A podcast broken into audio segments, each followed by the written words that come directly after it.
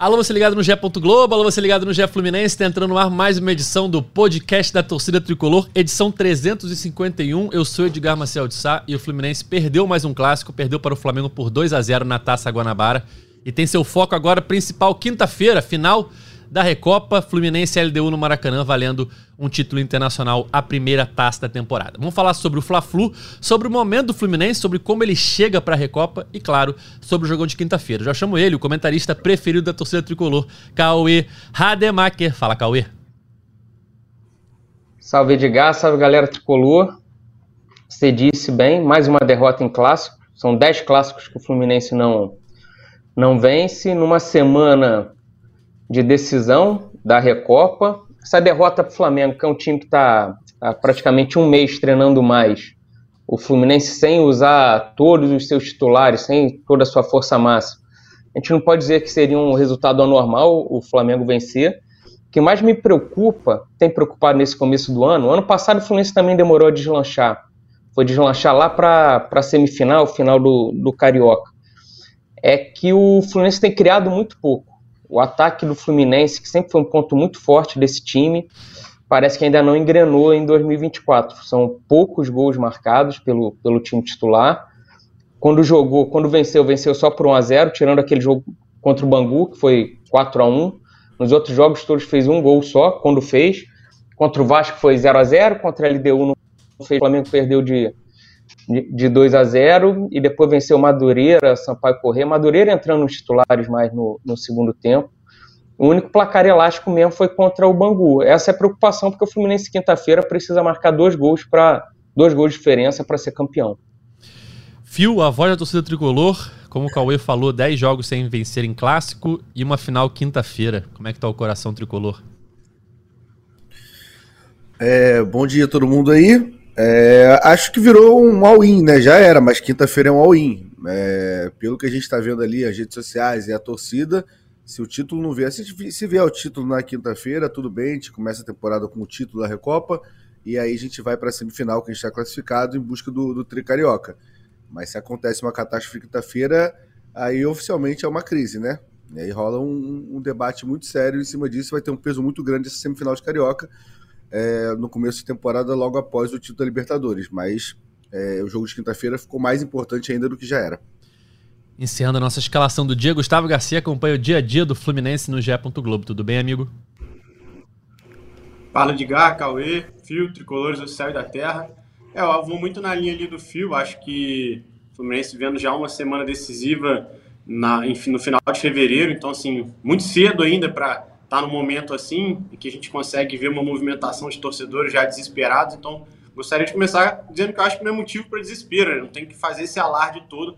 É claro que preocupa a forma como o Fluminense vem, vem se portando com a equipe principal. É, achei o Fluminense muito pouco criativo diante do Flamengo. Não, não vi um atropelo do Flamengo, não vi o Flamengo com essa superioridade toda que muitas pessoas estão dizendo. Enfim, acho que o Flamengo foi bem defensivamente, estava recompondo muito bem a defesa mas faltou mais ao Fluminense criatividade, que agrediu muito pouco, uma equipe que a gente via que, que batalhava muito, brigava muito, construía muito, e que diante do Flamengo é, não conseguiu é, ter esse volume ofensivo, não conseguiu ameaçar. A gente já tinha acompanhado isso diante da LDU, é, ficou aquela questão de, ah, tá na altitude, foi para lá para tentar conter danos, e diante do Flamengo isso se repetiu. Então acho que preocupa essa parte criativa do Fluminense, tá faltando mais agressividade ao setor ofensivo do Fluminense, mas volto a dizer, acho que não é motivo ainda para alarde, eu acho que o Fluminense tem totais condições de vencer a LDU na quinta-feira e começar de forma positiva a temporada. Mas é isso, vamos debater mais aí essa atuação do Fluminense também, porque assim, como falei, eu não vi esse, esse momento todo que estão dizendo do Flamengo muito superior, muito é, contundente em cima do Fluminense. Acho que foi até parelho ali no primeiro tempo. No segundo tempo as coisas desandaram com as mudanças do Fluminense, mas assim, acho que o que me preocupa é realmente essa parte de criatividade vejo até em certos momentos uma área de, um, áreas de dependência, né? uma área de dependência, o time só criando e muito refém da qualidade do Ares. Bom, estamos ao vivo no YouTube. Você que está acompanhando, já deixa o seu like aí na nossa live, manda esse link para um amigo. E antes de começar, Cauê Rademacher, queria já mandar um abraço especial hoje para um dos nossos mais assíduos ouvintes aqui do podcast GE Fluminense, Felipe Biancardi, que está sempre no nosso chat. Hoje faz 38 anos, está chateado com a derrota para o Flamengo e disse que a única alegria do dia seria receber o parabéns de seu ídolo Cauê Rademacher. Então faça as honras, Cauê, por favor. parabéns aí ao Felipe, tá desde o começo aí do, do podcast junto. E de presente de aniversário ele recebeu aquele escanteio curto no fim do primeiro tempo. Deve estar feliz da vida o, o Felipe, que é fã também do, do escanteio curto. Assim, a gente vai ter que falar disso, né? Porque eu abri o Twitter hoje, tinha eram dezenas de marcações sobre o escanteio. Aquele escanteio curto no, no fim do primeiro tempo, que o Fio, antes de começar, classificou como escanteio longo. É, é tipo café, né? Que é curto ou longo. O Fluminense está com essa variedade. Tem o escanteio curto e tem esse escanteio longo que termina no pé do Fábio o juiz encerra o primeiro tempo. Foi de, foi de uma genialidade nunca vista. Eu, eu, lembro de em 2009, não sei se o Fio vai lembrar dessa, o Fluminense na lanterna do brasileiro estava empatando em 2 a 2 com o Goiás no Serra Dourado. O último lance do jogo era uma falta para cobrar na área. Aí o Rui Cabeção recuou a bola para o goleiro, que ele depois falou que queria garantir um ponto que podia ser importante. foi mais ou menos parecido com esse escanteio do Fla-Flu. E foi importante o ponto, hein? Foi, mas ali mais dois pontos você não tinha nem aquela batalha do Couto Pereira no fim. Mas é histórica a batalha. A gente tem que agradecer ao Rui, que sim, faz sim. parte da história do futebol. Mas depois que passou é bom, né? Cara, é... mais uma derrota do Fluminense em clássicos, né? Como a gente já falou, são 10 clássicos sem vencer, são 6 derrotas e 4 empates, se eu não me engano. É, desde aquele 4 a 1 na final da, Carioca do ano passado, o Fluminense não vence um clássico. Pelo menos a última vitória foi marcante, né? Um 4 a 1 e tal. Uma vitória, uma virada é, histórica na, na, final do estadual. Mas desde então, o desempenho do Fluminense, que vinha sendo muito bom em clássicos, né? Eu acho que desde que o Mário assumiu em 2019, o Fluminense virou a chavinha ali dos clássicos. Teve um, um momento ali muito bom entre 2019 e 2023, até esse 4 a 1 Mas desde então, o desempenho não é o mesmo. E aí, nessa semana de decisão de Recopa Sul-Americana, de Fluminense tentando a sua primeira taça, eu acho que essa derrota reacendeu um desespero na torcida tricolor, na bolha do Twitter, principalmente das redes sociais. A gente vê muita gente desesperada com o desempenho do Fluminense nesse início de temporada. E aí tem os dois lados. Tem aquele que vê o copo meio cheio, né? O time voltou um mês depois de todo mundo, o time se classificou graças aos garotos, né? Para a semifinal do Carioca. Antes mesmo de chegar nas rodadas finais com esses dois clássicos, Flamengo e o Botafogo na próxima rodada, é, o time trouxe lá do Equador uma desvantagem mínima, né? Num jogo que poderia ter sido diferente se fosse é, aquela decisão do arbitragem no início do jogo no VAR.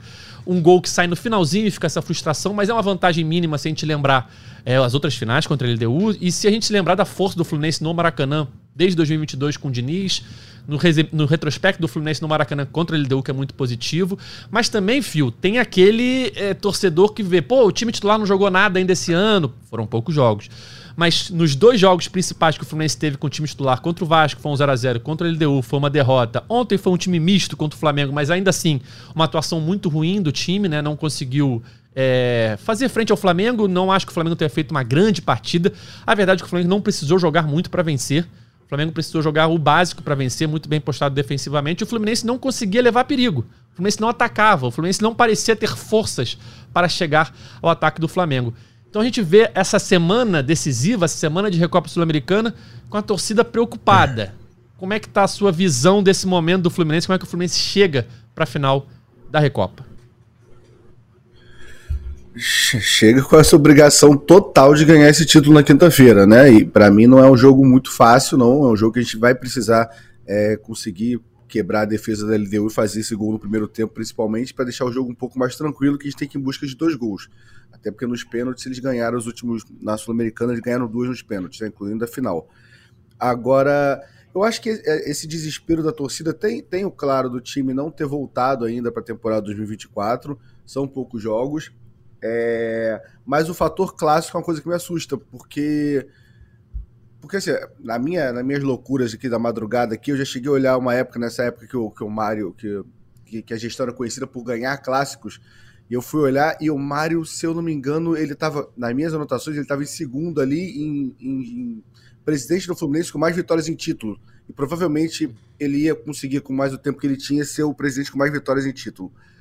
Vitórias é, em título ou vitórias em clássico? Em clássico? É, vitórias em clássico, vitórias em clássico. é, E aí, cara, do nada são 10 jogos que a gente não ganha. 10 jogos é muita coisa se a gente pensar no, no, no favoritismo que o Fluminense tem, principalmente em cima de Botafogo e Vasco. E aí, não sei explicar isso. E se eu, eu fui até abrir a matéria do GE para olhar, e se eu olhar os 10 resultados, não é jogo que, assim, que a gente mereceu ganhar. Eu posso pensar que o Fluminense e Vasco do, do brasileiro 1 a 1 que a gente joga bem, e aí realmente é uma noite feliz do goleiro do Vasco, e tem uma falha do Fábio ali no começo do jogo. E dos outros resultados, se eu quiser forçar muito, o 4 a 2 do Vasco, mas assim, acho que o Vasco merecia ganhar, porque o André e o Guga batem cabeça ali e a gente toma um gol. Uma hora que o Fluminense estava bem. Mas os outros oito resultados, eu acho que o Fluminense mereceu perder os outros resultados, no, máximo empatar. Então me preocupa um pouco isso. Isso mexe no ego do torcedor, né, Edgar? Porque é clássico. A gente ficou durante muito tempo, a gente ficou com o Flamengo, assim, né? O Flamengo tinha ganho a Libertadores, estava bem, mas tinha dificuldade de ganhar da gente e isso confortava a gente. Da mesma forma que agora a gente ganhou a Libertadores, incomoda a gente a gente ir para cada clássico e não conseguir mais um resultado. Já tem muito tempo. Então o Fluminense tem a obrigação de ganhar da LDU e tem a obrigação de voltar a ganhar clássico. Só uma correção, eu falei que nesses 10 é, jogos tem... sem vitória em clássico, Cauê, rapidinho foram seis derrotas e quatro uhum. empates, mas na verdade foram seis empates e quatro derrotas, materinha que está lá no GE. Globo. É, o Fluminense está perto da sua pior sequência da história de, de, clássicos. Foi duas vezes o Fluminense ficou três partidas sem vencer, entre 61 e 62 e entre 95 e 96. Então o Fluminense está três jogos aí de igualar essa sequência negativa, Cauê. É, como é que é a sua visão desse momento do Fluminense, dessa chegada é, para a final da Recopa, né, para a decisão da Recopa? É, eu acho que não é motivo para desespero ainda, porque foram poucos jogos do time titular, né? Até fiz aqui uma, um levantamento. 4 a 1 no Bangu, que eu acho que foi o melhor até agora. 1 a 0 no Sampaio Correia, que foi um jogo com os titulares que o Fluminense sofreu ali para conseguir fazer o golzinho da vitória. O 0 a 0 com o Vasco, não teve o Keno, mas foram 10 titulares, né? Já tô botando o Guga como titular porque o Samuel não jogou a temporada ainda. Então hoje o Guga é titular. Então pensando nisso, só não teve o Keno naquela partida no 0 a 0 contra o Vasco. LDU, time titular mais uma vez, aí já com o Keno, já todos os jogadores titulares, derrota por 1 a 0 E ontem, pelo peso do jogo, não pelo time, porque o time Fluminense não tinha Felipe Melo, Marcelo Ganso e Keno. Mas pelo peso, por ser um clássico ali, uma derrota por 2 a 0 é, Como é que você vê essa chegada do Fluminense na Recopa? Assim, primeiro, o próximo jogo do Carioca é um clássico, né? E você precisa, o Fluminense vai precisar vencer o Botafogo para segurar o segundo lugar. Se empatar, tem grande chance de, de cair para quarto lugar. O Nova Iguaçu vencer e o Vasco vencer por dois gols, o Fluminense terminaria em quarto. Perderia a vantagem ali da semifinal e enfrentaria o Flamengo na semifinal. Mas assim, se não tivesse essa Recopa na quinta-feira, não veria desespero nesse começo de ano, porque o Fluminense ano passado demorou a engrenar também. Eu falei aqui no, no, no meu abre, o Fluminense foi engrenar lá pro. Quando ganha de 7 a 0 do Volta Redonda ali na, na segundo jogo da semifinal do Carioca, aí depois faz um, a primeira final de Carioca com o Flamengo, que jogou melhor o primeiro tempo, uma perde de 2 a 0 tem jogador expulso no, no segundo, Aí pega o Sporting Cristal fora de casa, estreia bem na Libertadores, ganha fora de casa 3 a 1 e depois faz o 4 a 1 no Flamengo, sendo bicampeão carioca. Eu não veria momento é, para desespero por conta disso. O time ainda se apresentou um mês depois que os demais, começou a treinar quase em fevereiro. Só que tem essa taça para disputar na quinta-feira, né? E o, e o Fluminense deve ter acelerado um pouco seu é, parte física, tudo dos jogadores para para chegar bem nesse jogo contra a LDU e agora tem que ganhar de dois gols. E o Fluminense tem criado muito pouco, são pouquíssimas chances. Esses jogos todos, você pegar Fluminense e Vasco, Fluminense LDU, Fluminense e Flamengo, foram os grandes testes, o Fluminense criou muito pouco. Foram muito poucas chances, um gol só marcado. Não, um gol não, nenhum gol marcado nesses três jogos e pouquíssimas chances criadas. Esse que eu acho que é o maior desafio para esse jogo contra a LDU. Por isso que o, a gente falou isso aqui no último programa, eu acho que o Diniz começa com o John Kennedy, de cara agora contra a LDU, porque o John Kennedy vem já começando, tá com mais ritmo de jogo, tá melhor fisicamente que a maioria, é onde o LDU vai, vai se retrancar, já tô adiantando os assuntos aqui, mas eu acredito que ele comece com, com o John Kennedy. Rapidinho, Cauê, aqui no chat, a Maria Fernanda Horta mandou a seguinte pergunta para você. Cauê, desse jeito só nos resta ir ao cinema na quinta noite. Qual o filme da vez? Pois é, cara. Eu, eu ia pedir uma dica aí, pra, se ela oh. tiver uma indicação, eu tô meio por fora aí do, dos filmes. Final da Libertadores, arrumei um filme de três horas e meia pra. Que, recentemente eu fui no cinema, pra... vi um filme muito, muito legal, uma comédia romântica. Quem quiser fazer uma, é, uma boa com a patroa aí, todos menos você. Achei bem legal o filme. Mas quinta-feira é dia de Maracanã. É dia de ingressos é, esgotados. Quinta tem que ser aquela sessão Sessão Corujão, né? pra, pra fugir. 60 mil pessoas. E antes de a gente falar desse assunto que o Cauê levantou aí, que é importante, que a gente vai tocar ainda sobre a escalação para o jogo da Recopa, só voltando um pouquinho no Fla-Flu ainda, Gustavo, é, o Fluminense praticamente muda de cara no intervalo, né? E é, com três saídas ali na zaga, né? Três jogadores da defesa, Thiago Santos, Guga e Marlon são substituídos. Entram Lima, Alexander e Antônio Carlos. E aí dentro desse momento, né, que a torcida tá um pouco reclamando de muita coisa, meu Deus, o Diniz é um pardal, olha o que ele fez, não aguento mais essas mudanças do Diniz, antes mesmo de a gente tentar entender o que tinha acontecido. E na coletiva o Diniz explica que nenhuma substituição foi feita por opção dele, né? O Guga e o Thiago Santos reclamaram muito de cansaço ainda do jogo na altitude. A gente lembra que o Fluminense joga na quinta noite, viaja durante quase toda a madrugada, chega na sexta-feira ao Rio, só treina no sábado, num calor, né? Tá fazendo muito calor no Rio de Janeiro nesse final de semana, fez, né? Num calor grande no sábado, no domingo joga às quatro da tarde, mais uma vez muito calor. E aí o Google e o Thiago Santos saem no intervalo e o Marlon reclama de dores no joelho. Então o Diniz foi obrigado a mexer. A gente pode questionar as mudanças, porque ele já foi obrigado a improvisar alguém na lateral, né, direita. Ele inicia com o Alexander, que é canhoto, depois do gol do Flamengo, que o Alexander não consegue cortar ali o chute que acaba no Pedro, ele bota o Martinelli, mas enfim, é... essas mudanças acabaram fazendo com que o segundo tempo do Fluminense fosse muito pior em relação ao primeiro, né? Concordo. Assim, eu acho que já acompanhando as redes sociais ali, vendo as movimentações durante o jogo, né? A torcida começou a criticar muito já de início, ah, tá indo para cima já, fazendo aquele esquema de de tirar os zagueiros, enfim, recuar o André, recuar, dessa vez recuando também um pouco mais o Martinelli ali, para ficar aquela linha de três defensiva. Mas, e o gol acaba saindo também pelo lado do Alexander, né? Numa jogada ali com o Alexander, o primeiro gol do Flamengo é todo construído em cima do Alexander, não consegue cortar a bola, mas vai lembrar que o Fluminense também não tinha uma reposição, né? Não tinha um lateral direito para fazer é, essa substituição no lugar do Gu, que nas palavras do Diniz sentiu no intervalo. E assim, eu acho que o Diniz já até, para matar isso na coletiva, né, antes mesmo de ser perguntado, ele já, já até solta isso, né, na primeira resposta, ele, é, antes de alguém perguntar, algum repórter perguntar, ele já até cita isso, né, para que não, não entre nessa questão, ele explicando que que os jogadores sentiram, pediram para sair. E eu acho que, assim, após o primeiro tempo, é, no primeiro tempo, especificamente, o Fluminense assim, fez um jogo parelho. Tava um jogo muito aberto ali com o Flamengo, nenhuma equipe mostrando uma superioridade. Flamengo mais organizado defensivamente, conseguindo recompor bem. Fluminense até tendo a bola, mas não conseguindo usufruir dessa bola, ter a criatividade para isso. É, como até falei na abertura, acho que o time sentindo muito essa dependência do Ares encontrar alguma coisa, do Ares avançar mas o Ares também tendo que recuar muito, buscar a bola muito atrás ali no, num setor que seria mais dos volantes também. Acho que o Martinelli não tão bem, não tão criativo, não conseguindo contribuir tanto no ataque como vinha fazendo na reta final do ano passado, sendo tão participativo. E chega para o segundo tempo, o Fluminense se desorganiza, muda completamente. Ele vai lembrar que o Fluminense já estava poupando peças, não era a mesma equipe, então se desorganiza ainda mais. E o Flamengo começa a explorar aquele corredor é, esquerdo ofensivo do Flamengo, direito defensivo do Fluminense. Tanto que depois o Tite até bota o Bruno Henrique ali, né, para tentar forçar mais as jogadas em cima do Alexander. É, e assim, o Fluminense acaba sofrendo um gol. Não viu uma dominância do Flamengo, o Flamengo tão dominante em relação a isso. Acho que o Flamengo aproveita essas brechas defensivas do Fluminense. No momento que o Fluminense, naturalmente, pela formação, começa a avançar mais também, se expor mais no ataque.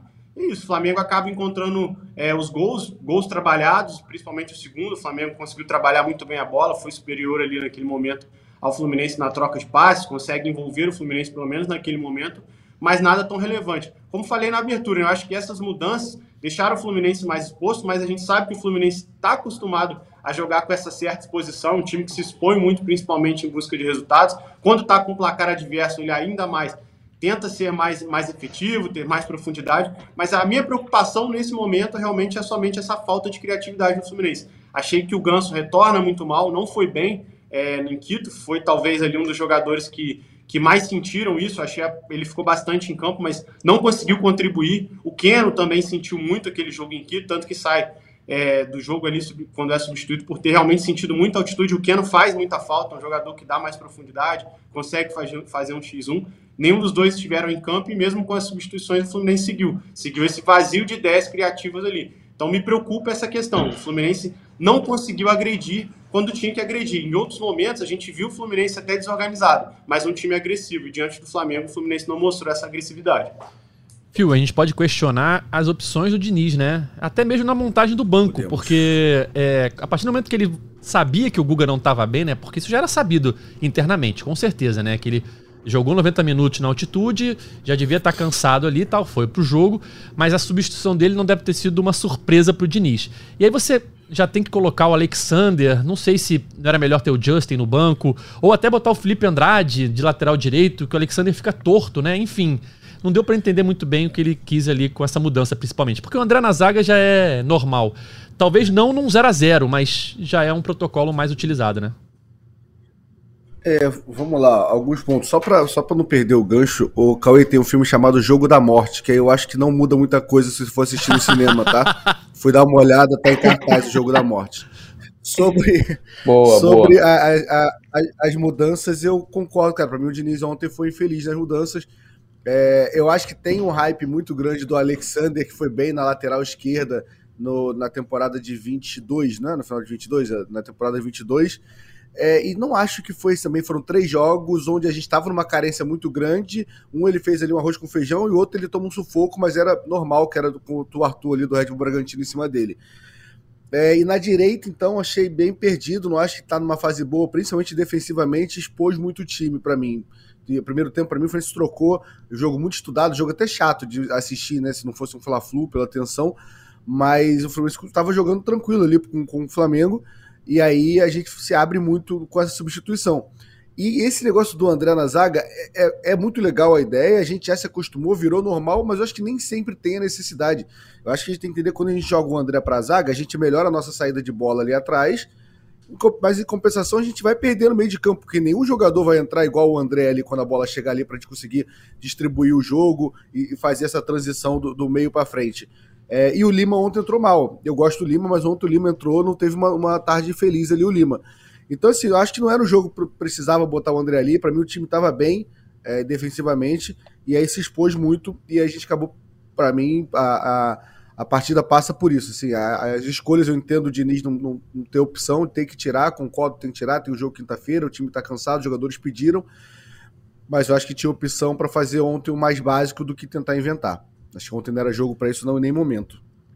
Cauê, você falou em certo momento, é uma boa lembrança de que ano passado o Fluminense também demorou a engrenar na temporada, né? Ele não começa avassalador. É, tanto é que qual que foi a primeira grande atuação do Fluminense ano passado? Diga aí, você lembra de cabeça? Foi contra Volta Redonda, né? 7 a 0 7 a jogo 0. de volta da semifinal. Até o próprio 2 a 1 naquele jogo que foi a final da Taça Guanabara, entre aspas, né? Última rodada, Fla-Flu, só os dois podiam ser campeões é, o Fluminense vira no segundo tempo e o Flamengo também estava passando por um momento que o Fluminense está passando hoje.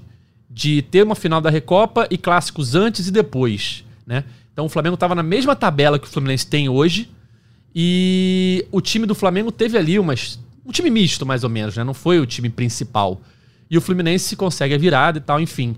É, o Fluminense demora a engrenar no passado. Então, esse ano, com um menos a, um, um, um menos, não, um mês de diferença, né? Que o Fluminense começa a treinar praticamente um mês ou 25 dias depois, tá passando por esse momento. Na minha visão, quando eu digo que eu acho que não é motivo para desespero ainda, né? Antes de quinta-feira não é motivo para desespero, porque até agora o Fluminense, no que precisava, fez, foi se classificar para a semifinal da Taça Guanabara, né? Já está classificado. Grande parte graças aos garotos, mas está classificado. E no jogo que importa, que é a final da Recopa, o Fluminense perdeu o primeiro jogo por 1 a 0 mas tem totais condições de virar no Maracanã. A partir de quinta-feira o discurso pode ser outro. Pode ser outro. Mas hoje, na minha opinião, não é motivo para desespero ainda. E também acho. Desespero não. Acho que o desespero maior é o que eu falei aqui, é a falta de criatividade. Precisando vencer por dois gols a LDU na quinta-feira, né? A LDU vai provavelmente botar uma retranca lá, lá Olímpia, como o Olímpia fez no Maracanã, e o Fluminense vai ter que ter paciência e ter a genialidade de um ganso para enfiar uma bola, um drible curto do John Kennedy, aquele pivô que o John Kennedy faz, que na altitude ninguém conseguiu fazer, e os zagueiros da LDU cortavam com muita facilidade quando essa bola chegava no cano, por exemplo. Então eu, eu, eu vejo eu vejo isso, cara. Essa falta de criatividade está muito grande e são três dias aí para essa movimentação melhorar e a bola começar a entrar. Porque o Fluminense nem criando para a bola entrar, tá criando. É, o, o desempenho ontem, é, até quando o John Kennedy entra, Gustavo, claro que já estava no segundo tempo, o time já estava mais mexido, o Flamengo já estava vencendo por 1 a 0 é, acho que logo depois sai, sai o 2 a 0 se eu não me engano. É, mas ele também não conseguiu dar sequência às jogadas, né? Não, e inclusive o Cano também, né? O Cano é um jogador que, que sempre se destacou aí por ser um jogador de um toque, enfim, bater de primeira. E ele não vem tendo oportunidades, né? A gente claramente vê o Cano ali, de certa forma, não vou falar perdido, mas assim, tentando se encontrar no gramado em vários momentos, porque ele é um jogador que, quando não tem a bola, ele ajuda muito na marcação, a gente já, já sabe isso, já acompanha isso é um jogador que recua muito para defender, ajudar o sistema defensivo. Mas agora, neste momento, quando o Fluminense tem a bola, a gente vê o Cano até meio sem, sem espaço ali no gramado, tentando se encontrar e não povoando a área ali, ficando perto da área. Em vários momentos ali tendo que é, até mesmo ocupar a intermediária, que, que não é o forte dele, né? O Cano precisa estar perto do gol para marcar. O Cano, ô, Gustavo, essa... o Cano tá aparecendo. Foi mal, Gustavo. O Cano tá aparecendo mais na marcação lá atrás ajudando a marcação do que na frente pegando a bola. É isso. E assim, acaba que o John Kennedy entra também e a, gente até naquela expectativa assim, de que ele conseguisse fazer mais ali, uma participação ofensiva com o Cano, mas também não muda nada, né? Eu acho que é isso, eu acho que é o que a gente vem falando aqui, no geral. As mudanças entraram ali, ah, o John Kennedy entrou, enfim. Mas o Fluminense seguiu sem o principal, que foi o setor criativo, que eu acho que é isso que fez a, a diferença para o Flamengo ontem. Mérito do Flamengo pela defesa, que estava muito bem postada, fazendo as linhas muito bem, se recompondo muito rápido, vale destacar isso. O Fluminense, no momento que tinha a bola, poderia até buscar um contra-ataque, algo nesse sentido. Era muito lento, não conseguia fazer as transições. Então, assim, pouco ameaçou. Eu acho que o Flamengo tem o mérito defensivo dele, encontrou os gols também com mérito, mas o Fluminense também deixou, deixou muito a desejar, até mesmo com o John Kennedy em campo. Eu acho que o que preocupa, como falei, que é isso. O Fluminense fica nesse vazio criativo e diante da LDU entra precisando fazer gols. Mas assim, eu acho que a gente também falando dessa parte é, ruim, parte negativa, mas o Cauê bem ressaltou, falou, oh, o Fluminense começou a jogar naquele 7 a 0 contra o Volta Redonda. Esse jogo aconteceu no dia 18 de março do ano passado. Se você for pensar, o elenco do Fluminense também volta antes. Então, assim, o Fluminense demora ali praticamente quase dois meses e meio, partindo para três ali, para começar a alcançar o ápice que é quando ganha do Flamengo realmente na final, volta para aquele jogo de volta, faz o 4 a 1 depois entra bem na Libertadores, consegue aquele jogo contra o River também na sequência, e depois vem uma baixa novamente, quando o Alexander machuca, enfim. Mas o ápice do Fluminense acontece no final de março, durante abril e começo de maio. Então, se a gente for pensar em tempo, esse time ainda tem muito pouco tempo. Só que neste ano, exclusivamente 2024, o Fluminense talvez não tenha esse tempo todo para conseguir se encontrar como aconteceu no ano passado. Né? A temporada rolando já, o time de férias por conta de lei trabalhista, e agora já volta nesse desespero aí de ter que jogar contra um rival histórico, que é a LDU, e disputar esse, essa sequência de clássicos aí no, durante essa Recopa acontecendo, nesse momento é sorte... da temporada. A sorte ali é que depois das duas semifinais do Carioca vai parar um bom tempo por causa de data FIFA. Eu acho que vai ficar um fim de semana sem jogo, pelo que eu tinha olhado. Então, o Fluminense passar das semifinais do Carioca, aí vai ter um respiro bom aí até a final do Carioca, que aí já é quando começa a Libertadores também. É isso mesmo, ter uma, uma, um final de semana ali de, de data FIFA. É, acho que são 10 dias, na verdade, né? É, o Sobrenatural de Laranjeiras aqui no chat falou o seguinte: esse jogo de quinta-feira é um divisor de águas. Acho que isso resume bem. O jogo mais importante da história do Fluminense, como dirá Cauê Rademacher no fim desse podcast. Ele é... sabe muito.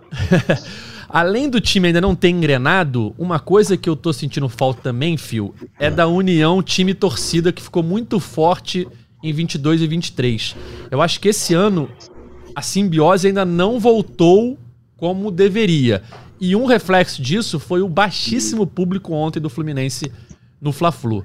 É, eu acho que fazia um tempo que eu não via num clássico a Sul tão vazia.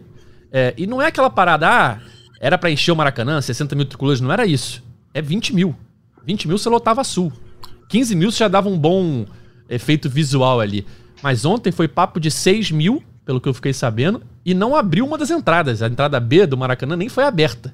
E conversando com o pessoal do Fluminense antes do jogo, eles falaram: Cara, não, eu não lembro qual foi a última vez que isso aconteceu. Porque há muito tempo o Fluminense vem botando aí acima de 20, 30, 40 e vem sempre é, lotando a Sul. Então, o que, que o que, que, explica isso, Fio? Você consegue entender o que está acontecendo? Por que, que ainda não engrenou? Não. Claro que quinta-feira já tem 60 mil ingressos vendidos, está esgotado. Mas também é uma final, se não tivesse esgotado, aí que seria surpreendente. Mas ontem eu senti falta de mais tricolores no Maracanã.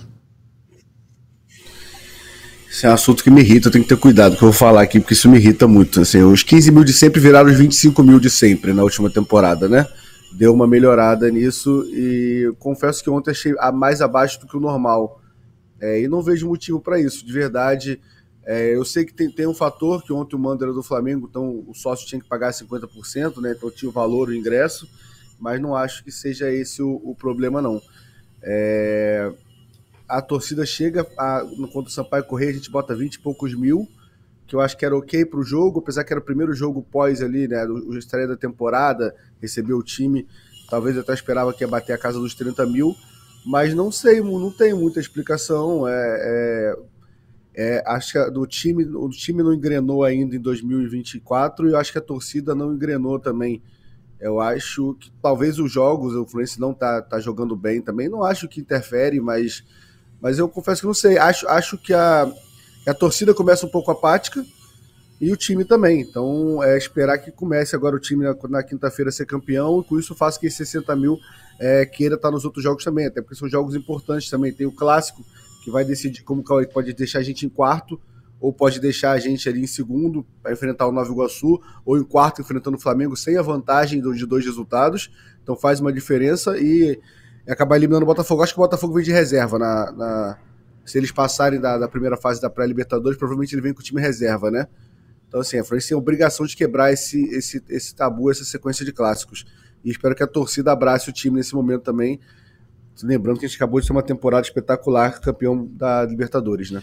Exatamente. É, eu acho que essa, essa o reflexo né, da, da, preocupação da torcida e até mesmo desse público um pouco abaixo, num jogo que era normal ter 70 a 30 de flamenguista, porque era mando do Flamengo, abre primeiro para eles, era mais, mais do que natural, mas nos últimos Fla-Flus, mesmo com o mando do Flamengo, o Fluminense vinha lotando a Sul, vinha fazendo um bom papel ali, né? É, o mínimo que se espera. E ontem, nesse mínimo que se espera, fez, Cauê. Você acha que também é, o, o, time subiu um sarrafo depois do ano passado, né? Ganha Libertadores, a expectativa aumenta.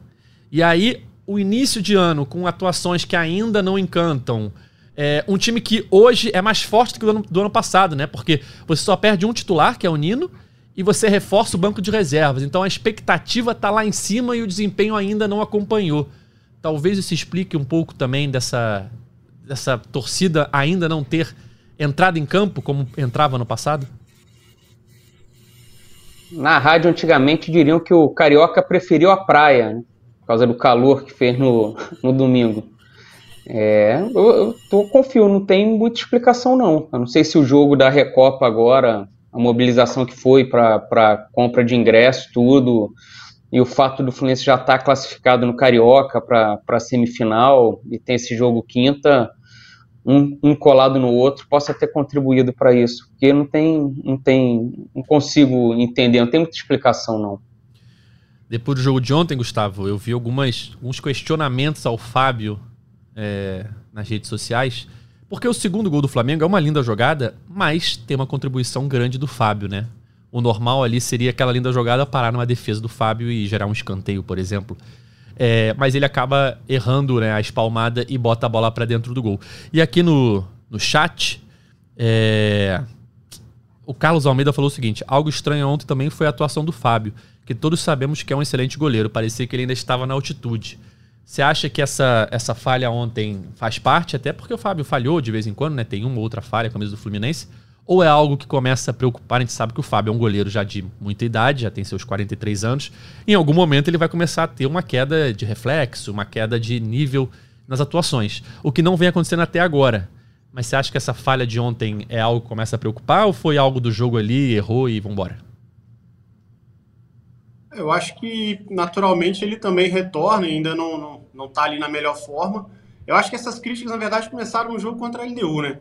Eu até falei isso na última edição aqui. Eu acho que tanto o Fábio quanto o, o Thiago Santos acabaram muito expostos diante da LDU. Mas se você for pensar, principalmente na reta final ali do jogo, o Fábio acaba fazendo defesas que salvam o Fluminense também, né? Aquele chute de fora, enfim, faz pelo menos duas ou três defesas ali importantes. O que a gente viu parecia que era o Fábio um pouco mais desatento, talvez é, mais concentrado, eu diria assim, cometendo erros que a torcida não se acostumou, porque ano passado, sem dúvidas, foi uma das peças importantes nessa conquista da Libertadores, enfim, teve uma grande temporada, foi brilhante até mesmo nos momentos de baixa do Fluminense, aquele período que o Fluminense perde o Alexander ali, de maio, junho, julho, o Fábio se destacou muito até no, nos piores momentos do Fluminense, e contra o Flamengo, é, ele acaba não sendo exigido, ele não teve uma exigência tão grande ao longo do jogo, não foi tão pressionado, enfim, o Flamengo não criou tantas oportunidades para ameaçá-lo, e nesse chute, assim, ele acaba tendo essa infelicidade de espalmar e de certa forma eu considero uma falha dele, mas eu acho que também não dá para pesar por uma falha, um chute de longe que o goleiro falhou,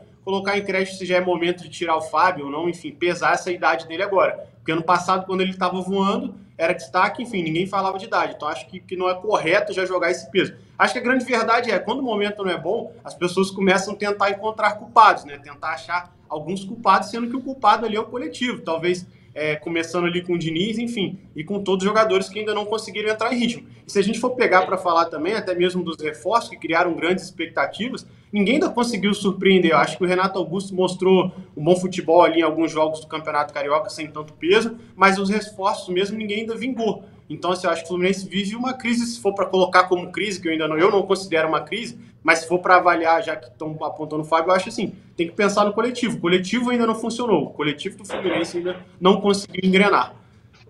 Quem sabe quinta-feira, né? Que é o jogo que importa. Primeira decisão da temporada. Até agora foram só jogos de classificação da Taça Guanabara, da qual o Fluminense já está classificado. É... E o que importa é o jogo de quinta-feira. Vamos falar um pouquinho mais sobre esse jogo.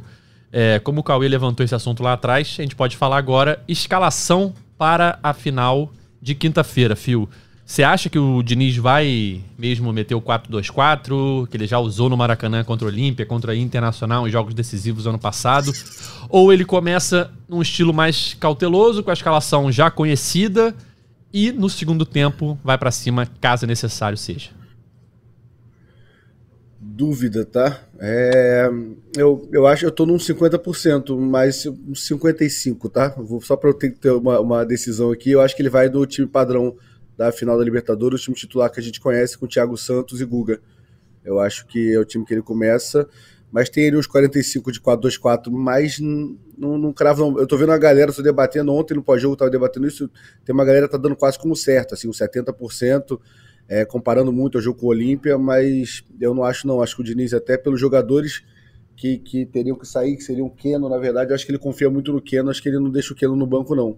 Ou, ou, na verdade, ou ele pode tirar também, ah, seria o Keno, eu acho que ele não tira o Keno, não. Eu acho, não. Eu acho que se ele fosse tirar alguém, o... ele tiraria o Martinelli e botaria ah, o John Kennedy. Mas Martinelli, acho que ele não é... fará, fará isso, não, Cauê.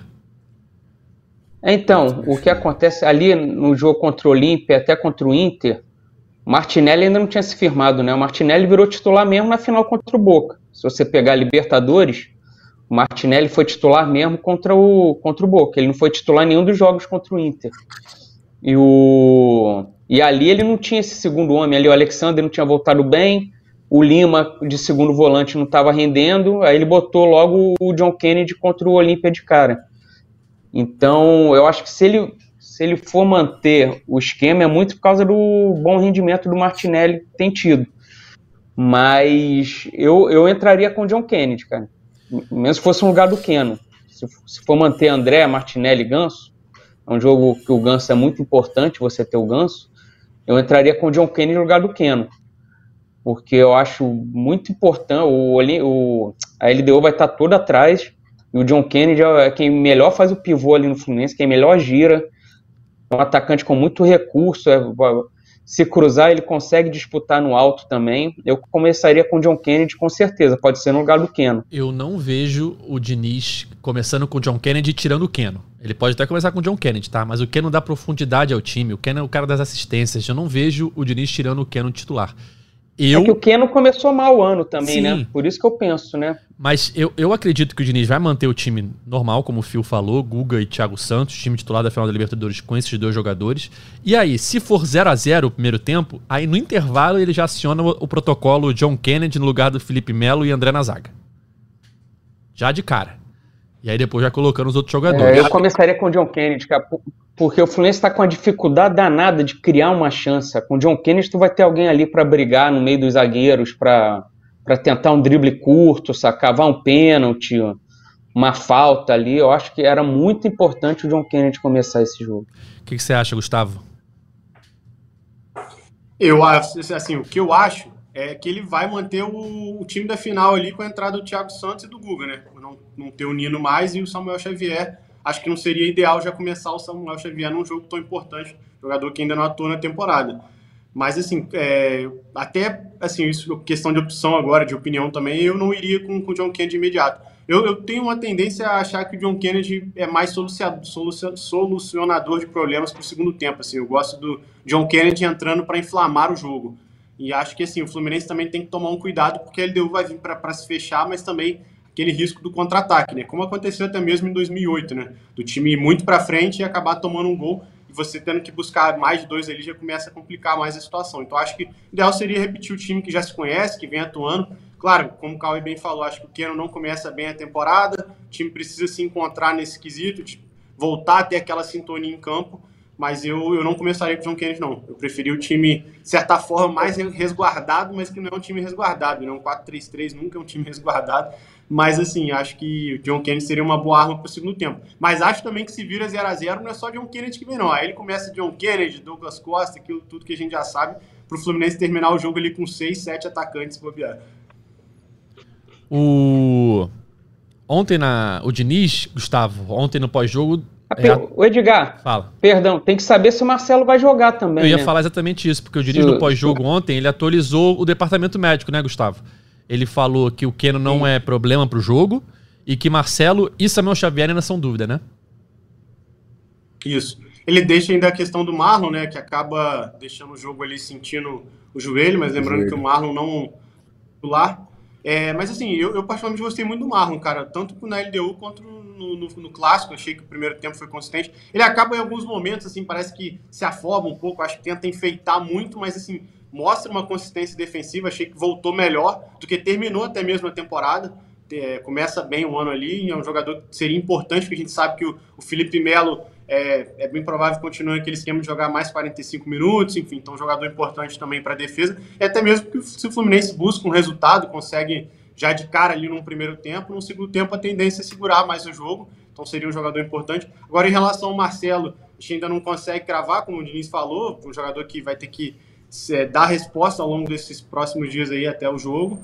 E assim, a boa notícia é o Keno, né? Porque é um jogador que foi importante na final da Libertadores, com as duas assistências, é um jogador que, que dá profundidade, um jogador que tem recursos para o X1, apesar de não, não estar ainda no melhor momento, não está pelo menos assim, na minha opinião, foi muito mal no primeiro jogo lá, mas é um jogador que pode fazer a diferença, como fez até mesmo naquele jogo do 7 a 0 lá do Walter Redondo, que começa bem, jogando, buscando as jogadas pelo lado, e eu acho que o Fluminense vai precisar muito disso, né? Para quebrar essas linhas da LDU. É, o Keno foi um dos jogadores que mais sentiu acho que se o Marcelo não joga... Fala, Cauê. Hein, Diga? Se o Marcelo não joga, você tem o Diogo Barbosa, ele já faz aquele corredor. Eu acho que fica mais fácil ainda para você botar o o John Kennedy. Porque o Fluminense só quem faz gol no time é o Cano ou o John Kennedy. Eu acho muito ruim esse negócio do, do John Kennedy ser uma eterna arma para o segundo tempo. Acho que o Diniz tem que achar um jeito de dos dois jogarem juntos, cara. É, eu, eu, confesso que ano passado eu tinha certeza que o, o John Kennedy já, come, já começaria o ano como titular. Só que a, a participação dele no pré-olímpico, né, Phil, acaba atrasando um pouco essa, essa mudança, talvez, porque ele Sim. perdeu um bom tempo de treino com os titulares, né? É, fazer um, um advogado diabo aqui. O, o Keno não começa bem a temporada, são três jogos, mas o jogo inteiro que o John Kennedy joga também pelo Fluminense contra o Madureira, ele não joga bem também, não. John Kennedy erra muito naquele jogo. E, e, ontem ele também não entra bem. Então, acho que está mais na questão do coletivo do que na conta do Keno. Acho que o John Kennedy também não, não, não tá resolvendo os problemas, não. O Fluminense está precisando criar como, como, como time para criar mais ali na frente. Agora vocês estão me deixando preocupado, que um fala que não, se virar 0x0, e outro fala assim, toma um gol. Eu, aí o Buda se tomar um gol no primeiro tempo. Vocês estão querendo que, que porra, porra. Eu tava achando que eu tava tranquilo. Não, tomar um gol Toda vez que eu gravo o podcast, eu saio mal. No exemplo, vocês dão um exemplo muito ruim de vocês, cara. Vamos começar a ser um pouco mais é, positivo aqui. Pô, imagina, é... intervalo 1x0, LDU, olha isso. Mas tem que fazer só três no segundo não, tempo. Tá maluco. gostoso no Maracanã que vai Por isso que é melhor ir no cinema, pô. Por isso que é melhor ir ao cinema. Por isso que o Cauê tá dando dicas de filmes aí é, pra galera que não quiser sofrer na quinta-feira. É... Tem um detalhe também, Cauê, que o enredo do jogo lá em Quito é óbvio que uma final, um jogo decisivo que vale título em casa, você não precisa de nada mais para te motivar. Mas eu acho que o enredo do jogo lá deixou os jogadores do Fluminense mordidos pelo jeito como foi, pela a, a arbitragem com a decisão naquele VAR. Depois todos os especialistas falando que era para pênalti, alguns falando que era para expulsão, enfim. Eu acho que esse enredo vai fazer esse time do Fluminense é, fazer a sua estreia de verdade na quinta-feira, porque os caras vão para cima, eu acho que eles estão mordidos. Sim, mas ânimo já não podia faltar, né? Não, Depois sim, de perder de 1 a 0 tendo amplamente dominado o jogo quase todo, e, e esse erro aí da, da, arbitragem é um ingrediente a mais, mas o, ânimo não podia faltar, né? É a decisão de uma taça aí que é, é ganhar esse jogo e, e levar para casa, né? Ganhar por dois gols. Então, é, o ânimo não pode faltar e a torcida chegando junto, já comprando todos os ingressos, é, é criar um pouquinho mais para conseguir fazer os gols. Bom, é isso. Edgar. Fala, Gustavo.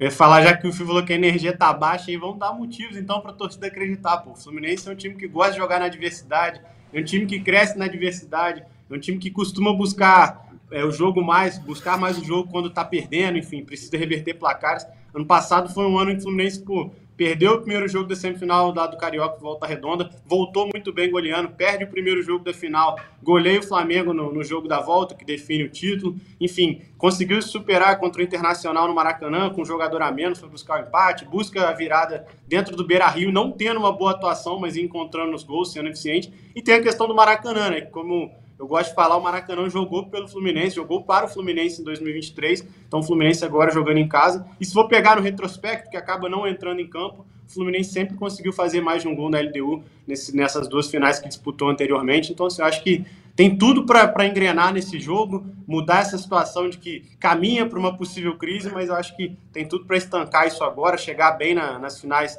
nas semifinais aí do Campeonato Carioca, como o Cauê lembrou aí que vai ter uma pausa ali também. Então, assim, tudo para começar bem a temporada, já, já começar também depois encaminhar para a Libertadores. Então, vários motivos aí para o torcedor acreditar, apoiar e estancar essa suposta crise aí que estão criando, principalmente nas redes sociais. Fio, você quer uma estatística positiva para te animar antes dessa final? Hum. Tem uma estatística maravilhosa Bom. que está rolando no Twitter. Em 2016, o Atlético Nacional foi campeão da Libertadores depois de eliminar o time do Cudê. Em 2017, o Atlético Nacional foi campeão da Recopa após perder o primeiro jogo por um gol de diferença. Em 2018, o River Plate foi campeão da Libertadores após eliminar um time do Cudê. Em 2019, o River Plate foi campeão da Recopa após perder o primeiro jogo por um gol de diferença. Em 2023, o Fluminense foi campeão da Libertadores após eliminar um time do Cudê. Em 2024, o Fluminense tá perdeu parecendo... o primeiro jogo por um gol de diferença. Olha aí. O metafísico está tá agindo, filho. Tá parecendo aquele. Só não vê quem não quer. Parecendo aquele perfil do do torcedor do River Plate, que pegava mil e uma coincidências é. para falar que ia dar Fluminense contra o Boca, né? E deu. O do Botafogo, o do Botafogo ano passado, ficava, cara, o ano Fluminense foi campeão, é, igual o título de 95, o Fluminense foi campeão carioca, aí a, a Portela não sei o quê, aí ele veio escola de samba, aí no final ninguém mais falou nada. Os caras juntaram 20 coisas que aconteceram no mundo não Você estava preocupado com o discurso pessimista. Estou te dando otimismo. Não, mas. Não, você não. Deram. Vamos lá, você não deu. Você deu um discurso maluco. você não deu nenhum. Mas, mas, mas eu já, já tô de boa. Fica um maluco esse. Eu tô até agora tentando entender o Cudê ali. Da onde conseguiu fazer é, essa é, é coincidência que todo mundo, todo mundo que é campeão eliminando o Kudê ganha a Recopa revertendo uma vantagem de um gol. É isso. Tá. Entendeu? Tá. Vai acontecer Não, agora eu vou. Então. Eu vou, é, eu, vou, eu vou cancelar, vou cancelar o ingresso. Eu já tava aqui na pipoca, pipoca nova que tem doce, bota MM em cima, eu vou cancelar agora. Eu vou pro, eu vou pro jogo.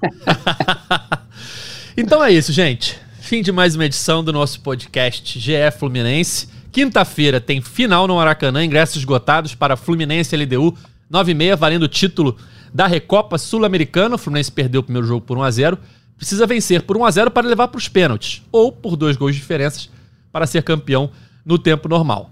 É, e sexta-feira temos um encontro marcado para falar tudo sobre esse jogo, sobre a final da Recopa, 11 horas da manhã, próxima gravação do podcast GE Fluminense, sexta-feira, 11 da manhã. Valeu, Caio Erdemar, ele estará presente sexta-feira ou depende do resultado?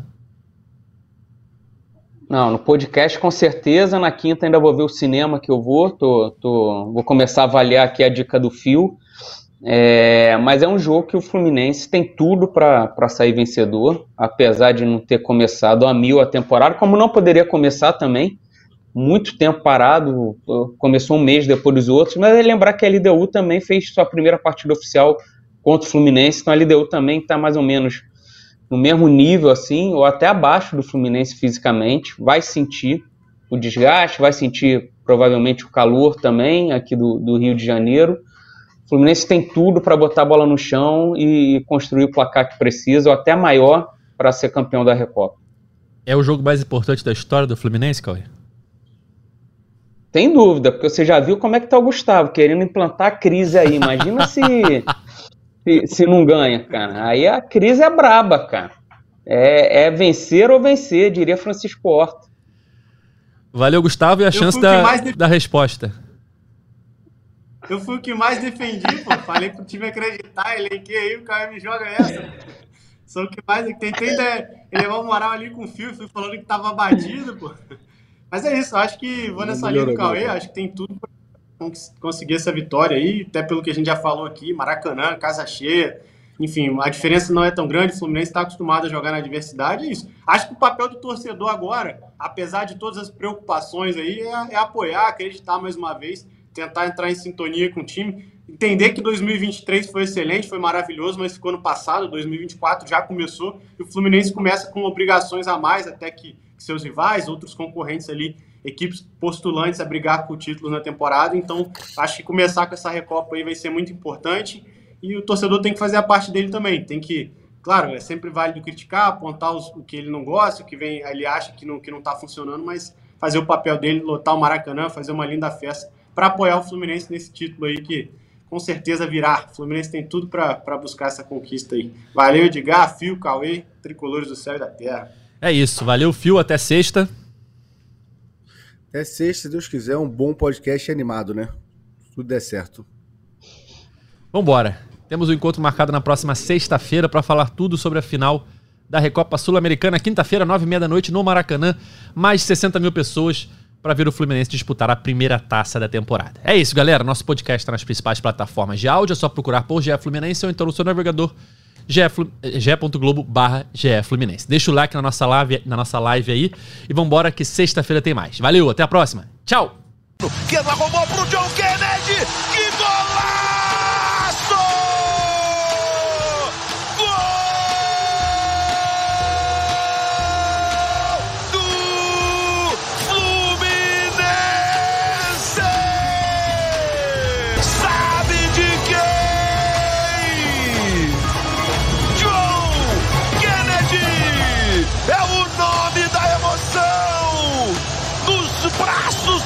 Torcida tricolor.